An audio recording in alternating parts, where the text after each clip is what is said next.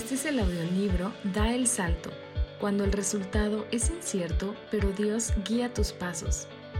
Escrito y narrado por Andrew Moses.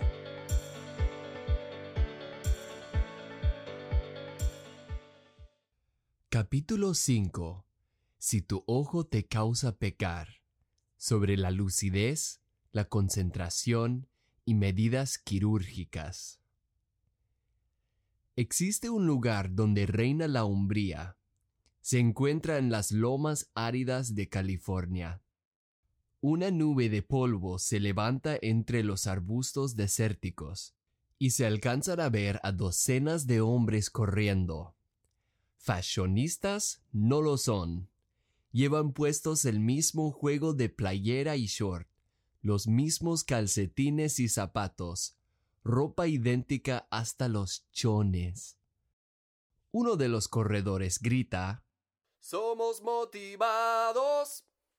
Y en un coro rudo los demás hombres cantan, Somos motivados. Al pulso de sus pasos salen las frases, Somos dedicados, somos dedicados. Ajá, ajá, yaja, yaja. Con cada grito, el nivel de testosterona aumenta. ¿A dónde vayamos? Quieren saber quiénes somos. ¿Y quiénes son? Son los pocos, los orgullosos, the few, the proud. Se ponen el mismo uniforme de los héroes de antaño. Son los Marines of the United States of America. Los reclutas felizmente se despojan de las comodidades de la vida civil, y yo sospecho que lo hacen para despertar al macho alfa que llevan dentro. Vienen para correr, gritar y aullar a la luna. Y precisamente eso es lo que hacen. Sus comandantes los empujan más allá de sus límites.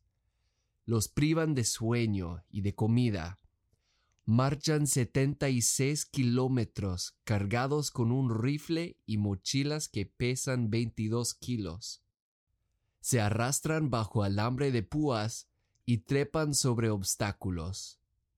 Pero al acostarse después de la jornada, ninguno se pregunta de qué está hecho. Ya lo saben. Y eso es el punto de la historia hoy. Algunas de las mejores cosas de la vida solo vienen al remover las cosas menores. Vivir en una enorme cueva de hombres está genial hasta que... Bueno, hasta que te des cuenta que falta algo. Es que, seamos francos, hay un anhelo de la masculinidad, un impulso para más que hacer explotar cosas. En la base no había labios rojos, ni había esas curvas. Por más que a uno le guste el olor a diésel, no se compara con la fragancia de una mujer. Entonces, ¿qué deberían hacer estos guerreros? ¿Qué se supone que haga un hombre en tal situación?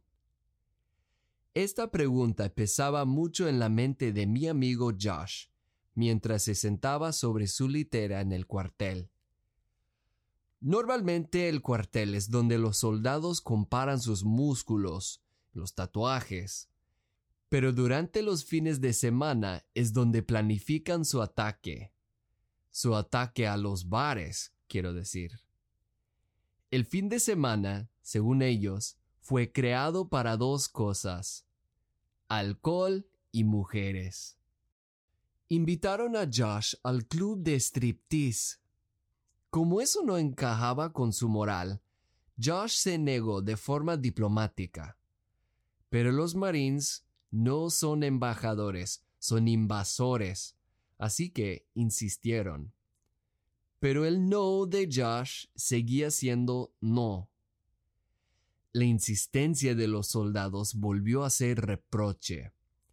¿Acaso cree que es mejor que nosotros? No ayudaba que Josh se encontraba lesionado. En un ejercicio el neumático de un tractor se había caído sobre su rodilla y esos 182 kilos de caucho le rompieron el ligamento. Por orden del médico, Josh tenía que sentarse mientras sus compañeros sudaban, corriendo y ejercitándose. Ahora, no tan lejos de donde se sentaba Josh, ellos se murmuraban entre sí. Por fin la noticia se filtró. Ese Josh era cristiano. Después de eso, los soldados de su escuadrón volaron en círculos lentos como buitres, viendo si Josh caía. Cada tarde, después de la labor, le hacían preguntas capciosas acerca de la veracidad de la Biblia. Ya sabes, esas preguntas diseñadas para ponerte en ridículo. Seguían presionándolo para que fuera al club o por hipócrita o por intelectualmente débil, ellos estaban seguros de que la fe de Josh se desplomaría. Hay otro hombre que resistía la influencia de la mayoría. Se llamaba Dietrich Bonhoeffer. Este pastor alemán se mantuvo de pie en medio de la tempestad social que era el régimen nazi Bonhoeffer no solo organizó una resistencia alemana, tomó parte en el complot Valkyrie contra Hitler. Dietrich dijo lo siguiente sobre la tentación sexual. La esencia de la castidad no es suprimir la lujuria, sino la orientación total de la vida hacia una meta. Sin tal meta, la castidad se vuelve ridícula. La castidad es imprescindible para la lucidez y la concentración. La inmoralidad sexual entonces es una desviación. Con tantas salidas y paradas, algunos nunca llegan a su destino. Desde que conozco a Josh, una de sus metas era un futuro matrimonio pleno. Él soñaba con entrelazar el espíritu y el cuerpo con su esposa. Juntos tejerían una vida. Serían como esas antiguas palabras de Dios. Los dos serán una sola carne. Génesis 2.24. Pero los pecados sexuales impiden nuestra capacidad de formar vínculos entre personas porque es placer sin promesa Solo son dos individuos juntos siempre y cuando se sienta bien, y luego se van. Cuando alguien tiene eso como su experiencia de amor, no tiene base para creer que la próxima persona no la dejaría también. Se quedan huecas las palabras, desde este día en adelante, para bien y para mal, en la riqueza y en la pobreza, enfermedad y salud, hasta que la muerte nos separe. Otro deseo de Josh, como cualquier hombre de sangre roja, era una amplia satisfacción en su futura esposa, y estaba seguro que Dios quería lo mismo para él. Había leído lo siguiente, Bendita sea tu fuente, goza con la esposa de tu juventud. Es una gacela amorosa, es una cervatilla encantadora, que sus pechos te satisfagan siempre, que su amor te cautive todo el tiempo. Proverbios 5, 18 a 19. ¿Que su amor te cautive todo el tiempo? ¡Ja! ¿Quién dijo que Dios frunce el ceño a la seducción? Y eso ni fue cantar de cantares. Pero la inmoralidad sexual quita precisamente eso, el disfrute conyugal. Los biólogos usan un término llamado la plasticidad neuronal, lo cual se refiere a la capacidad de cambiar el cerebro. Ocurre cuando aprendes algo, por ejemplo, un idioma, pero también cuando ves la pornografía. El cableado del cerebro se reconfigura las expectativas del amor y la intimidad, las preferencias, estos se van cambiando. Es más, la ley del rendimiento decreciente entra en efecto. Uno pierde sensibilidad a su vicio y para siquiera sentir el placer de antes necesita más y más. Esta es la misma trampa en la que caen la gente cuando usan drogas narcóticas. Cuando los soldados invitaron a Josh a los clubes, no era cuestión de un plan de una noche. Josh contemplaba la vida que anhelaba construir, y cuando lo que está en juego es la vida, tienes que ser radical. Jesús ofrece el único remedio. Ustedes han oído que se dijo, no cometas adulterio. Pero yo les digo que cualquiera que mira a una mujer y la codicia, ya ha cometido adulterio con ella en el corazón. Por tanto, si tu ojo derecho te hace pecar, sácatelo y tíralo.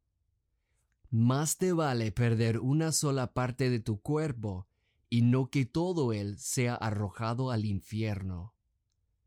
Mateo 5, 27 a 29. Josh sabía algo respecto a los ojos y al infierno. Me relató recientemente que a la edad de 13 tuvo un encuentro con Dios. Él le dio una visión de un camino que se bifurcó en dos sendas que dirigían en direcciones distintas. Dios le dijo a Josh que podía seguir el camino de la lujuria cautivado por la pornografía y dejar que éste lo llevara lejos, o podía creer en él. Si Josh escogía el segundo camino, Dios le prometía que él mismo lo guiaría. Como su amigo, yo podía ver de cerca su elección. A lo largo de los años que pasábamos juntos en la preparatoria y la universidad, Josh luchaba para mantenerse libre de pecar con los ojos. Cuando caía, orábamos juntos.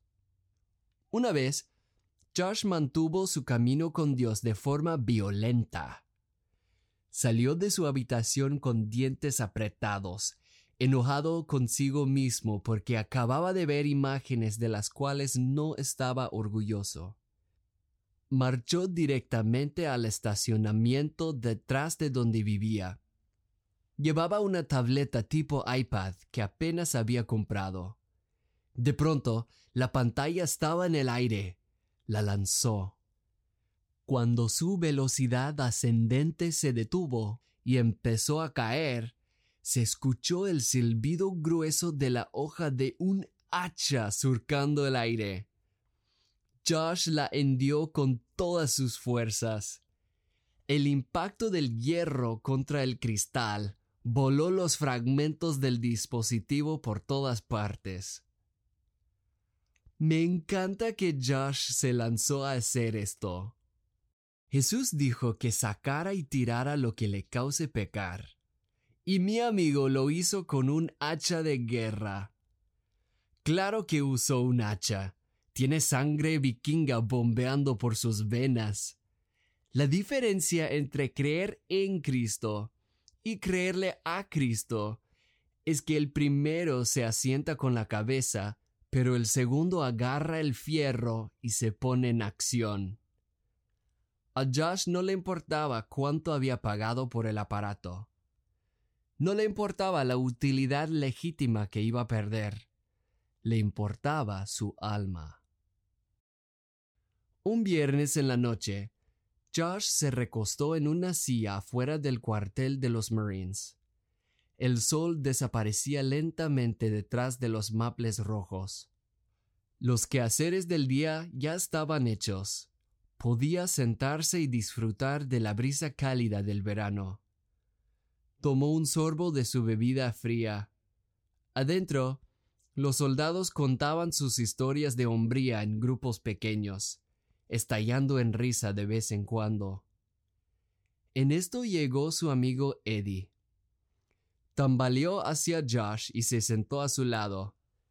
La conversación saltó los temas superficiales a los que usualmente recurrimos, como los deportes y el clima, y fue directo a lo que estaba de verdad en la mente de Eddie. Por cómo arrastraba las palabras, Josh notó que su compañero estaba ebrio. Eddie sacó al aire sus teorías de la existencia y del universo. No eran ortodoxas, que digamos, pero Josh le escuchó.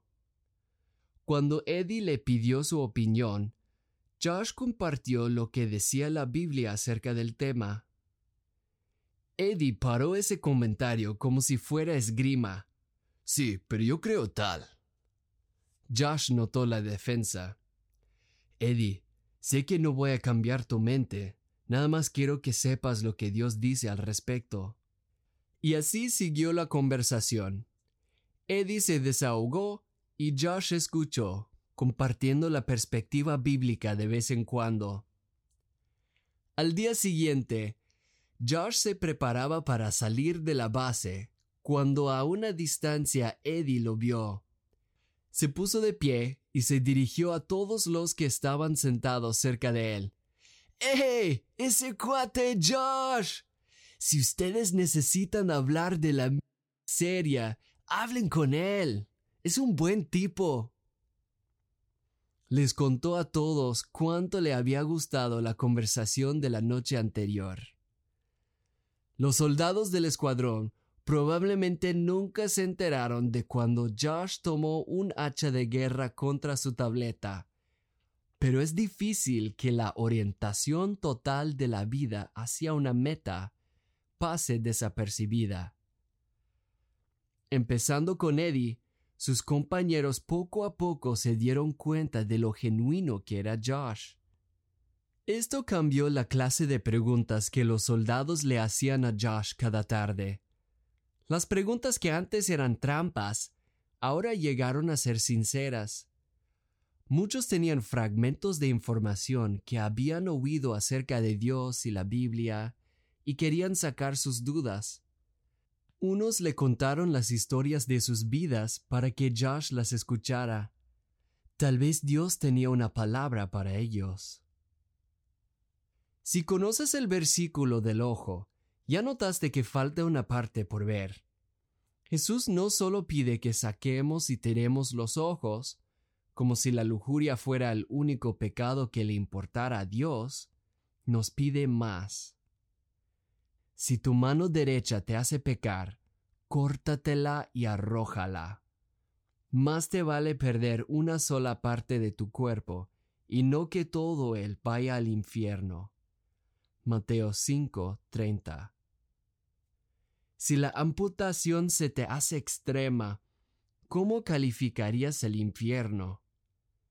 Pero antes de tomar medidas quirúrgicas, ¿por qué no remover las otras cosas que te hacen pecar? Deja de ir a ese lugar que te atrapa. Desconecta la música que te seduce. Deja de andar con las personas que te influencian para mal. Haz lo que se requiera. Remueves el pecado porque las consecuencias son reales. Pero el otro lado de la moneda es que al hacerlo estás diciendo que sí a lo que Dios tiene para ti. Esto es lo que Él tenía preparado para mi amigo. La rodilla de Josh se recuperó con una cirugía. Ya entrenando con sus compañeros, mi amigo encabezó su sección. Poco después lo ascendieron a otro puesto con otro equipo, pero Eddie y los hombres de su primer escuadrón no se olvidarían de él porque Josh se había convertido quizás en el único pastor que seguirían. En ese tiempo conoció a su esposa. Yo los vi en su boda entre centenares de linternas de papel colgadas en los robles. Josh en su traje formal de los Marines y ella resplandeciente de blanco. Él la amó con un amor indiviso y esto fue mi deseo para mi amigo, que su amor lo cautive todo el tiempo.